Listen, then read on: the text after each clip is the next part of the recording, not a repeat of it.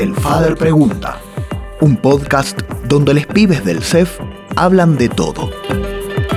Inauguramos esta primera edición del ciclo de charlas, El Father Pregunta, con el ministro de Educación de la Nación, Nicolás Trota, quien respondió a representantes de cada especialidad y ciclo básico sobre los temas que más interesan.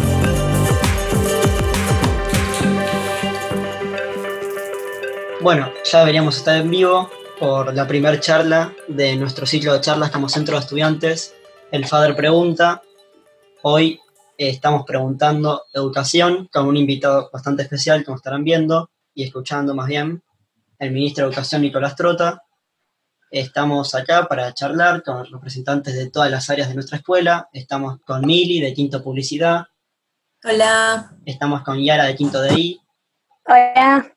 Estamos con Flor de Sexto Artesanías. Hola. Y con Inti de Primero y Cuarta. Hola. Bueno, y también estoy yo, que soy Ciro de Quinto Artesanías. Bueno, contanos, Nicolás, ¿cómo estás? Antes que nada, agradecerte por atendernos. Y vamos a empezar entonces haciéndote algunas preguntas básicas sobre vos, tipo, ¿cómo se lleva esta situación con el Ministerio de Educación? ¿Cómo crees que se está desempeñando el Ministerio? Y más que nada, que te presentes. Bueno, gracias chicos y chicas por la oportunidad de conversar y les propongo que sea un ida y vuelta, ¿no? A mí me interesa mucho poder conocer también cómo, ustedes y sus compañeros y compañeras están viviendo este momento tan particular para todos y para todas. ¿Cómo se lleva este momento tan excepcional, único y esperamos que sea repetible, que podamos rápidamente poder superar esta situación de la, de la pandemia?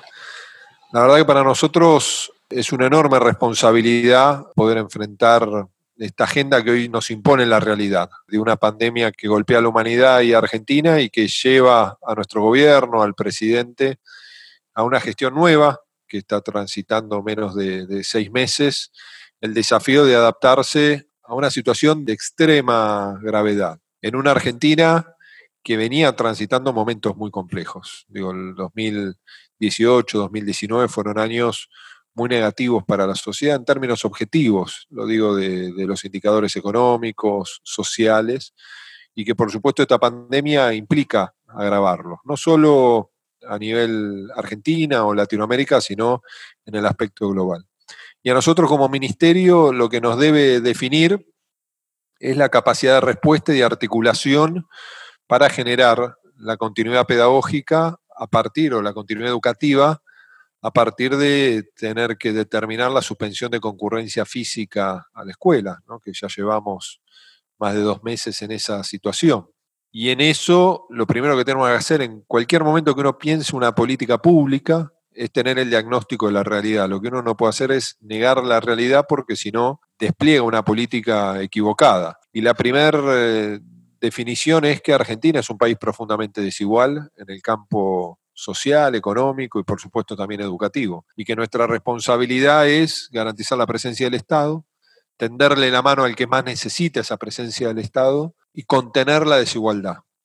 Con una premisa que nos duele, pero también sabemos que objetivamente va a ocurrir acá y en el mundo, que nuestras sociedades van a ser más desiguales a partir de la pandemia. Lo que también nos va a definir como países qué vamos a hacer para enfrentar esa desigualdad a partir de poder superar esta pandemia. ¿Y qué hemos hecho nosotros en el campo educativo en el marco de la pandemia es tener esa presencia lo más marcada del Estado. Por un lado, en el diagnóstico de una Argentina tan desigual, con una enorme diferencia de acceso, por ejemplo, a la tecnología, plantear el desafío de la continuidad educativa con una agenda analógica. ¿no? Nosotros hoy producimos desde el Ministerio de Educación 21 horas de contenido por día, 7 horas de radio, de radio clases y 14 horas de televisión. ¿no? Que eso llega por el nivel de penetración a la mayoría de los hogares. ¿no? La televisión tiene un nivel de penetración del 95%, son más de 50 televisoras y más de 150 radios que transmiten nuestros contenidos. Luego hemos ya distribuido más de 24 millones de cuadernos, ¿no? principalmente a los hogares que tienen menor nivel de conectividad, porque ahí sabemos que estos cuadernos permiten ayudar a esa continuidad educativa, que la clave de la continuidad educativa es fortalecer el vínculo del maestro, la maestra, el profesor con sus estudiantes. ¿no? Y ahí el acceso a la tecnología también es muy dispar en la Argentina. Y cada política pública se debe proyectar, se debe imaginar en esos hogares de mayor necesidad, porque la desigualdad en el campo de la educación no es solo la desigualdad socioeducativa, sino también es la desigualdad en acceso a la tecnología y de la trayectoria de los adultos del hogar, que intermedian muchas veces el vínculo maestro, familia, estudiante a la distancia. Y eso lo debemos subsanar con un Estado presente articulando con las provincias. Y creo en ese sentido que es un momento de enorme complejidad donde todos sentimos que estamos agobiados por momentos, no solo frente al temor de la pandemia, sino también frente al temor de todas las consecuencias que genera la pandemia, también en el campo económico, laboral y en la incertidumbre o la angustia. Pero también como aprendizaje, creo que todos pasamos a valorar mucho más la mirada colectiva, que no hay una salvación individual en este sentido, que tiene que haber los espacios colectivos que se expresan, creemos nosotros, a partir del Estado, del diálogo del Estado con las fuerzas sociales, con el propio compromiso que debe tener todo país de su sector empresario, y también que esta pandemia ha permitido visibilizar la realidad que transitamos, de una Argentina profundamente injusta, con la certeza que solo se puede transformar lo que se conoce. Creo que hoy la sociedad en su conjunto, a partir de esta realidad, se ha visibilizado la profunda injusticia en el mundo y la profunda desigualdad en la Argentina. Y creo que eso puede ser una oportunidad si a partir de esta pandemia tenemos miradas más colectivas y podemos romper muchas veces ese paradigma que se nos impone de ese individualismo extremo, de esa ausencia de mirada muchas veces sobre el otro para poder crear mejores realidades. Y es parte también que creo que es el desafío que tiene nuestra sociedad en el campo educativo y también en el campo cultural. Muy bueno, gracias Nicolás. Ahora Yara y Mili te van a estar haciendo dos preguntas para que nos vayas respondiendo. Hola, primero que nada, muchas gracias por esa introducción, estuvo muy bueno. Y queríamos preguntarte en cuanto a la forma en la que se están desarrollando las clases hoy en día, ¿Cómo crees que en cuanto a la materia pedagógica se está dando todo y si es la forma en la cual están los estudiantes entendiendo y los profesores pudiendo explicarse? Y también eh, queríamos saber qué modificaciones con respecto al desarrollo educativo están surgiendo por esta situación de pandemia. Bueno, creo que, que también como les comentaba, qué aprendizajes nos llevamos como sociedad, como país. Por un lado, el justo y merecido reconocimiento a todos nuestros maestros, maestras y profesores. Creo que eso es un punto positivo en el transitar de la pandemia. Y su reconocimiento social casi unánime, para decirlo de alguna forma, como también al rol central como institución de la escuela. Y el hecho también que la escuela es irreemplazable, creo que lo viven ustedes en sus hogares, en sus propios aprendizajes a la distancia, y se ve quizás con más dramatismo en aquellos hogares donde hay mayor vulnerabilidad porque en el aula, y ustedes lo saben, lo viven cotidianamente, cuando se podía ir físicamente al aula, allí se aborda la desigualdad de realidades, de trayectorias, de vivencias que tiene cada estudiante. La creación de conocimiento, la magia de crear conocimiento en un aula, no está exclusivamente en cabeza de la maestra, el maestro o el profesor. Es un proceso colectivo, todos aprenden dentro del aula. Y no se aprende solo del maestro, sino que el maestro también aprende o la maestra, pero también aprenden los estudiantes entre el intercambio colectivo que se produce allí. La reflexión colectiva es lo que permite el desarrollo de ese pensamiento crítico. Y es un proceso colectivo, pero también el compromiso del docente es lo que permite el abordaje y el acompañamiento individual para romper esas profundas desigualdades que hay en nuestra sociedad. En cambio, en el hogar se profundiza la desigualdad. ¿no? La capacidad de ingreso al hogar a la distancia del docente es muy distinta que el trabajo en el aula. Por eso decimos que vamos a tener aulas más heterogéneas, más desiguales al momento de regresar físicamente a la escuela. Y eso también nos define. Pero no tenemos que olvidar en ningún momento que estamos transitando una pandemia, que lo más importante en este momento es cuidarnos, nosotros para cuidar a nuestra familia y para cuidar a toda la sociedad. Entonces a veces uno pierde esa perspectiva y que estamos aprendiendo otras cosas, no solo estamos aprendiendo a la distancia, un aprendizaje distinto, quizás no tan intenso, tan profundo, pero sí también diferente. Y que creo que todos nuestros estudiantes, los niños, las niñas, los adolescentes como ustedes, también transitar este proceso único, como decía al comienzo, que esperamos que sea irrepetible, es un aprendizaje. Es un aprendizaje que nos impone la realidad, que nos impone la vida y que para ustedes tiene que ser un activo. Que la escuela, que la familia los tiene que ayudar a procesar y que esto les permita, porque la vida es tropezarse y volver a levantarse, ¿no? que esto también les permita aprender la necesidad de eh, no rendirse frente a los enormes desafíos que la vida les va a imponer cotidianamente. Entonces eso también creo que es un profundo aprendizaje que nuestra escuela tiene y pretendemos que lo esté haciendo ahora, encarar, trabajar y administrar con cada uno de, ustedes. Y creo, como siendo la pregunta de Milagro, que hay muchísimos aspectos que esto nos permite empezar a discutir y, asumir en, en nuestro sistema educativo, ¿no? desde perspectivas pedagógicas distintas, desde el propio proceso de apropiación del uso de la tecnología, que como instrumento, como herramienta, no como fin en sí mismo puede ser positivo.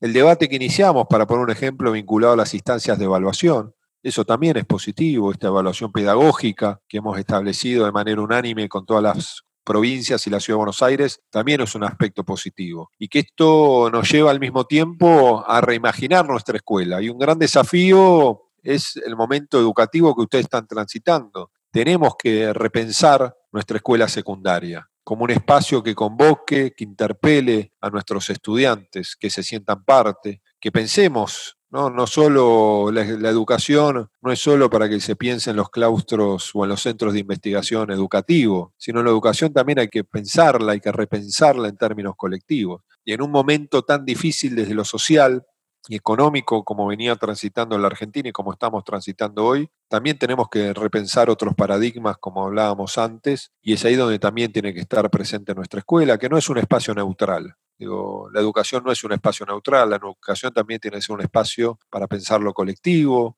para incentivar la construcción del pensamiento crítico y para también, creo yo por lo menos, para promover ciudadanos comprometidos con el otro y con la sociedad de lo que son parte, y eso también es un desafío permanente en nuestra escuela. Bien, gracias por la respuesta, Nicolás. Terminando un poco de todo el bloque de actualidad, Flor y yo te vamos a hacer unas preguntas más sobre lo que se nos viene, sobre el trabajo que está haciendo el Ministerio. Así que nada, Flor. Bueno, primero que nada, gracias. Y en lo que respecta a un futuro no tan lejano, la pregunta es, ¿cuáles serían las estrategias que están armando para lo que es la finalización del ciclo lectivo y los cursos que se egresan este año. Y hilando también con la pregunta de Flor, capaz no tanto para los cursos, para los sextos o los quintos respectivamente, que terminan este año, sino para todos los demás años, cómo se está planeando la recuperación de contenidos, sea en este ciclo lectivo o en el próximo. Empezamos por la pregunta de Ciro y después la vinculamos a la de, a la de Flor. Nosotros tenemos que ser conscientes en la excepcionalidad que estamos. La excepcionalidad de la pandemia que nos lleva a no poder concurrir físicamente a la escuela, pero nuestros docentes siguen educando a la distancia y ustedes siguen aprendiendo en el hogar. Entonces, este es un hecho inédito, impensado. Nadie está de vacaciones. Por supuesto que los procesos de aprendizaje son muy distintos y como decía hoy, están condicionados los procesos por múltiples variables que van a profundizar esa desigualdad y ese abordaje y esa adquisición de saberes tan particulares. Nosotros ahí nuestra responsabilidad, más que garantizar los contenidos, es garantizar los saberes. Va a implicar reorganizar la propuesta pedagógica de este 2020, su articulación con el 2021, de ser necesario con el 2022, su intensificación, y eso también va a demandar mucho consenso de todos los actores del sistema educativo. Nosotros ahí creemos que hay, eh, hay un enorme desafío que todavía no hemos resuelto de cómo articular esto porque nos faltan dos componentes centrales. Primero, toda la instancia de evaluación de respuesta del sistema educativo que está empezando el Ministerio, luego de dos meses, ver cómo han sido estos dos meses de trabajo a distancia en todo el territorio nacional y los resultados de esa evaluación nos van a permitir un diagnóstico mucho más claro del que tenemos hasta el presente. Y el otro componente también para nosotros prioritario es el momento de regreso físico a las aulas. Eso también va a ser un condicionante en lo que va a ser ese esquema de reorganización o rearticulación del ciclo lectivo, intensificando la propuesta pedagógica. Y es allí donde hay distintas instancias donde poner el foco. No es lo mismo aquellos que están en el último año que los que están en años anteriores. Entonces, sí, nosotros creemos que tiene que haber un módulo específico para todos los estudiantes del último año del secundario, para poder generar un cierre de los 14 años de educación obligatoria y que tenga un esquema de presencialidad. ¿no? Y ahí lo estamos imaginando, hay que trabajarlo con las provincias y la ciudad, pero estamos imaginando algún módulo en febrero, marzo y abril que permite ese cierre de los 14 años de educación obligatoria. Y articular con las instancias de educación superior, universitarias, no universitarias, para todo lo que son los procesos de ingreso a las universidades, los cursos, exámenes según la universidad, para que empiecen también los primeros años de manera excepcional en el mes de mayo y no en abril como ocurre generalmente. Y en el resto de los de los grados o de los años, también vamos a tener que poner el foco según los dos componentes que les comentaba, la evaluación de la respuesta del sistema y el momento de regreso a las aulas. Y ahí parte del desafío es la articulación con el ciclo lectivo 2021, 2022, la reorganización, ¿no? estas unidades pedagógicas de abordaje, que es lo que estamos trabajando pero bueno, recién estamos transitando este primer trimestre excepcional, que a lo largo de las próximas semanas vamos a tener mayor claridad y diálogo con todos los actores del sistema para que cada decisión permita asumir nuestro máximo compromiso, que es garantizar los saberes de todos nuestros estudiantes según el momento que están transitando de la escuela. Ahora te va a estar preguntando Inti, nuestra compañera de primero, Respecto al plan conectario, es decir, ¿se sabe si se va a volver a implementar? Te pregunto yo por ella, por un problema que hubo, sobre conectar igualdad. ¿Cómo va a ser ah. la implementación, si se va a pasar o no? Bueno, conectar igualdad. Nosotros hemos articulado un programa que se llama Programa Federal de Conectividad Juana Manso, que hemos puesto en funcionamiento, que tiene tres ejes centrales que les digo brevemente. Uno es la conectividad de nuestras escuelas, el 60% de nuestras escuelas no tienen conectividad y hay que avanzar eh, principalmente en la ruralidad. Segundo componente para nosotros central se relaciona a la navegabilidad gratuita de los contenidos educativos. Y para eso, ¿qué tenemos que resolver? Y hemos empezado a desarrollar, construyendo los consensos con los actores del sistema, una plataforma educativa que dé una respuesta integral. Nosotros avanzamos inclusive en el marco de la pandemia en la gratuidad de cierta navegabilidad educativa, que no consuma los datos del celular. Por ejemplo, el portal nuestro Seguimos Educando no consume datos. Hoy lanzamos una biblioteca digital que no consume datos, se pueden bajar los libros gratuitos, con más de 30 editoriales nacionales y extranjeras que han cedido sus libros gratuitamente. Eso no consume datos. Los portales de las 57 universidades nacionales no consumen datos, como tampoco los 24 portales de las provincias y la ciudad. Eso lo gestionamos con el ENACOM ante las tres empresas de telefonía celular. Ahora, sí consume dato WhatsApp, que se usa mucho en el vínculo docente-estudiantes y entre los propios estudiantes. Sí consume datos el Zoom, sí consume datos el Google Classroom, para poner algunos ejemplos. Por más que sean plataformas gratuitas, sí consume datos el uso. Y eso restringe la posibilidad de la navegabilidad. Por eso nosotros estamos desarrollando esta plataforma que debe tener una mensajería educativa propia, que permita el vínculo, el envío de documentos, videos, fotos entre la comunidad educativa, el trabajo en el aula, que también en cada escuela que quiere utilizar esta plataforma no le consuma datos ni al docente ni a los chicos, a los estudiantes. Entonces eso está en pleno proceso de, desarrollo y nos parece que también que es una medida de soberanía tecnológica y también de soberanía educativa. Y las cosas que no hacen los gobiernos lo termina haciendo el mercado, no lo digo como crítica, sino como descripción. Y hay ciertas cuestiones que es importante que las desarrolle el mercado, pero también que haya una mirada y una participación de los gobiernos. Esa es la mirada, por lo menos, el modelo social que a nosotros nos gustaría construir colectivamente en la Argentina. Y finalmente, el tercer componente es el acceso al hardware, a los instrumentos tecnológicos, a las netbooks, que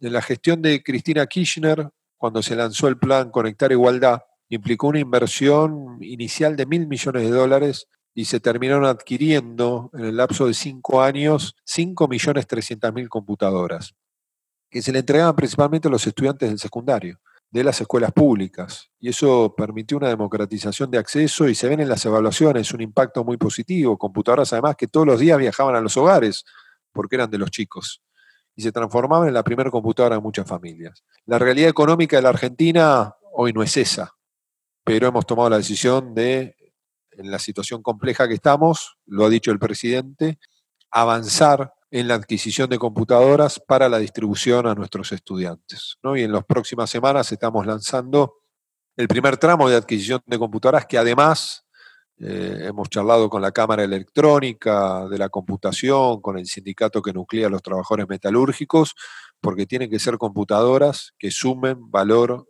agregado, que sumen trabajo en la Argentina. Cosa que a partir del 2016 todas las computadoras importaban. Entonces ahí estamos lanzando este proyecto de adquisición de computadoras que no van a ser 5.300.000, digo, van a ser muchas menos, pero queremos dejar el primer paso de lo que va a ser un proceso de adquisición, que esperemos superar las 350.000 de aquí a fin de año y las vamos a distribuir a los estudiantes y a los docentes, empezando por un indicador de vulnerabilidad socioeducativa, tomando la Argentina como un todo. El Estado, creemos, tiene que hacerse presente donde hay mayor necesidad comenzar por ahí, como dice el presidente, para llegar a todos.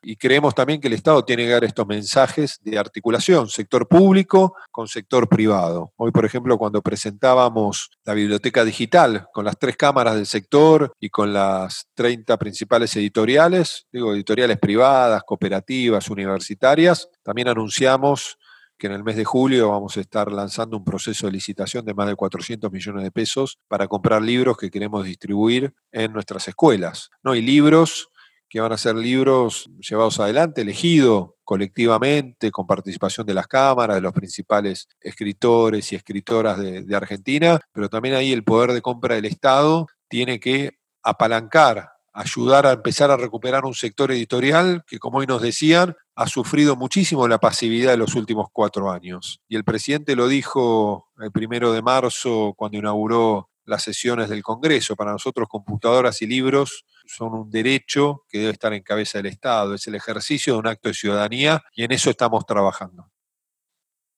Buenísimo, Nicolás. Ya habiendo quedado claro todo esto y yendo al final de la charla, nos metemos un poco más en lo que más nos interpela a nosotros como estudiantes técnicos, con una pregunta que te va a estar diciendo Mil.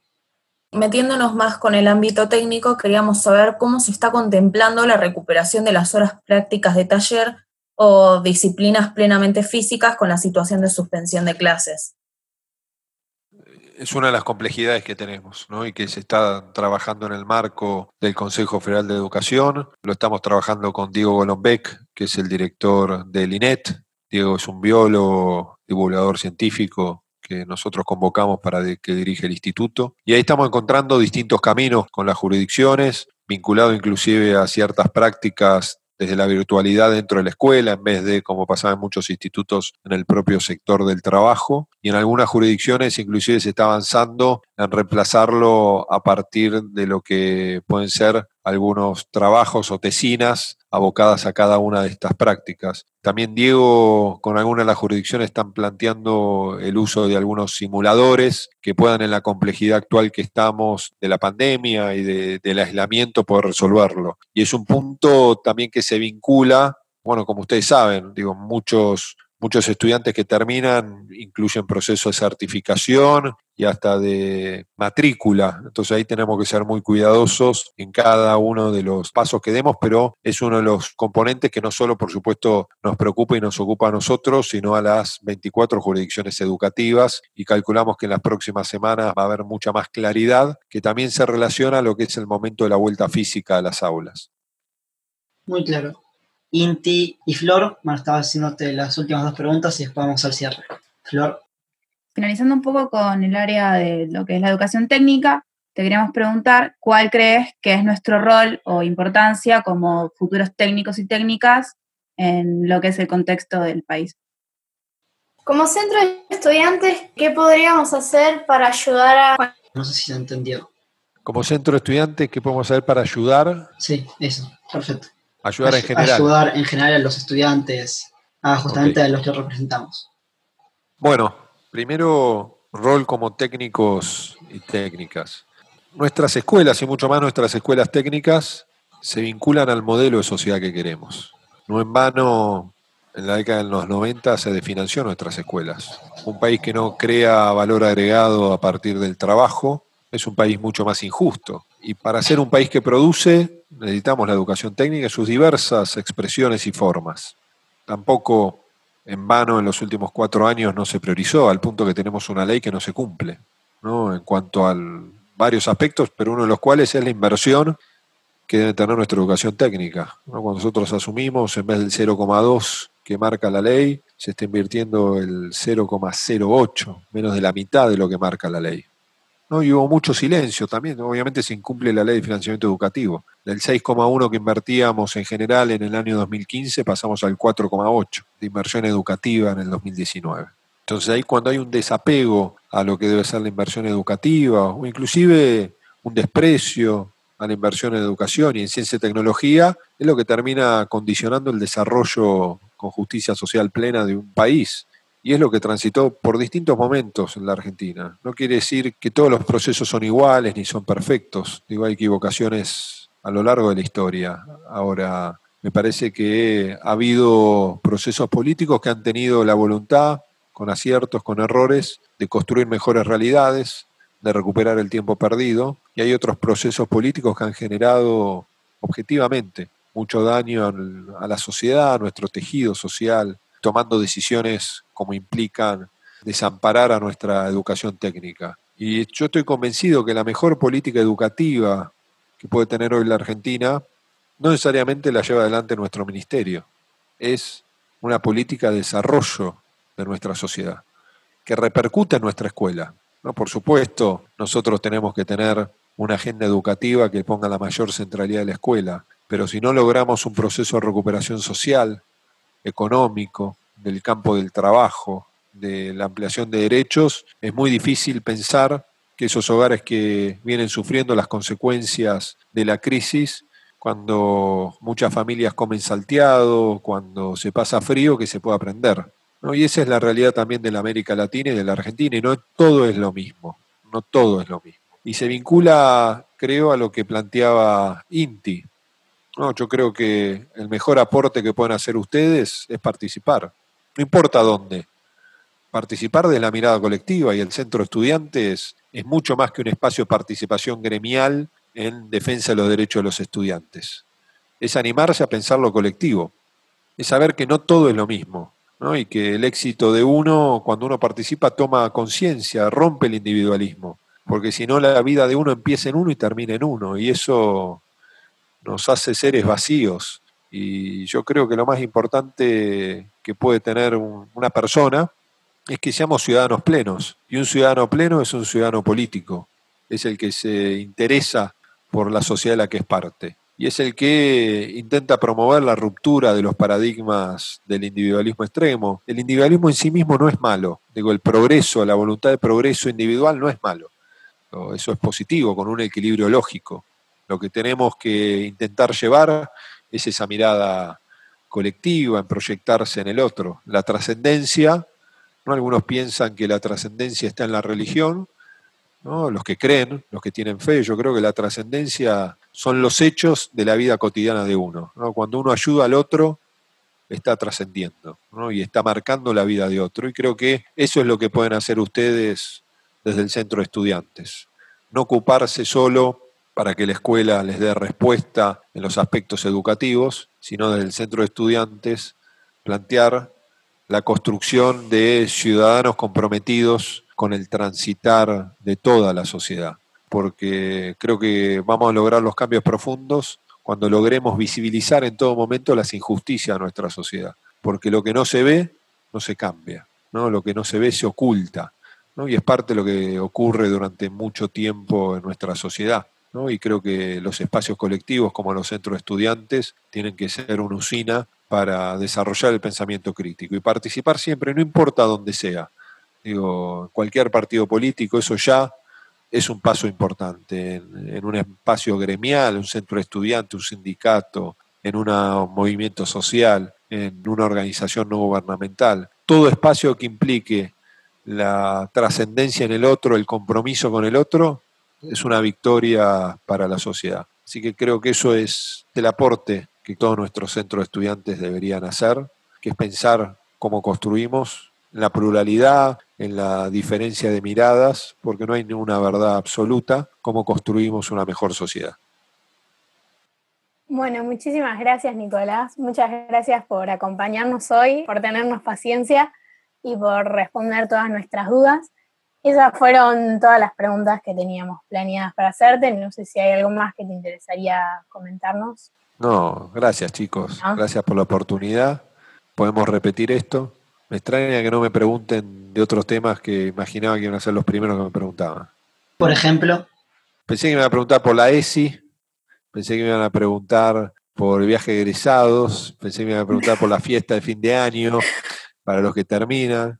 Pero bueno, fueron preguntas. Pensé que sí que me iba a preguntar de la ESI, que para nosotros es un compromiso. La aplicación de la Ley de Educación Sexual Integral, ¿no? que sabemos que la jurisdicción ciudad es una de las que más ha promovido la aplicación, más allá que hay que mejorar para nosotros desde la gestión del ministerio es una responsabilidad que se cumpla la ley en, todo el territorio y que llegue a todas nuestras escuelas. Así que, pero bueno, chicos, a disposición de ustedes eh, las veces que sea necesario, que podamos conversar. Creo que es la única manera de pensar una mejor educación es intercambiando miradas y, conociendo la perspectiva de, de todos, ¿no? de nuestros docentes, de nuestros estudiantes, de las familias, de los trabajadores no docentes, de todos los actores del sistema educativo, que creo que es lo que necesita nuestro país en este momento tan complejo, pero que yo estoy convencido que vamos a salir más fuertes y que después de este desafío que tenemos va a ser un desafío igual de complejo que estamos transitando en simultáneo, que es que la Argentina se empieza a recuperar en términos sociales, económicos, con una presencia inteligente del Estado, invirtiendo donde hay que invertir, que yo creo que hay que invertir en políticas sociales para tenderle la mano al que más necesita para garantizar sus derechos, en educación y en ciencia y tecnología, que son las dos áreas que van a permitir que transformemos profundamente nuestra sociedad. Así que gracias a ustedes y siempre a disposición. En un par de meses, si les parece, nos volvemos a encontrar o nos encontraremos cuando podamos volver físicamente a las aulas. Gracias, chicos. Sería genial, gracias. Gracias. Eh, Muchísimas gracias. Y a todos los que nos acompañaron desde el vivo de Instagram, muchas gracias también. Y sepan que de todas formas vamos a estar subiendo toda la charla, así que van a poder volver a escucharla por si se perdieron alguna parte o algo quizás no sale tan bien. Bueno, gracias chicos. Chao. Gracias, Nicolás. Quédense en casa, eh. Quédense en casa. Chao. Chao. Esto fue El Fader Pregunta, un podcast del Centro de Estudiantes Fernando Fader. La lucha es de todos, para todos, por una educación inclusiva, pública y de calidad.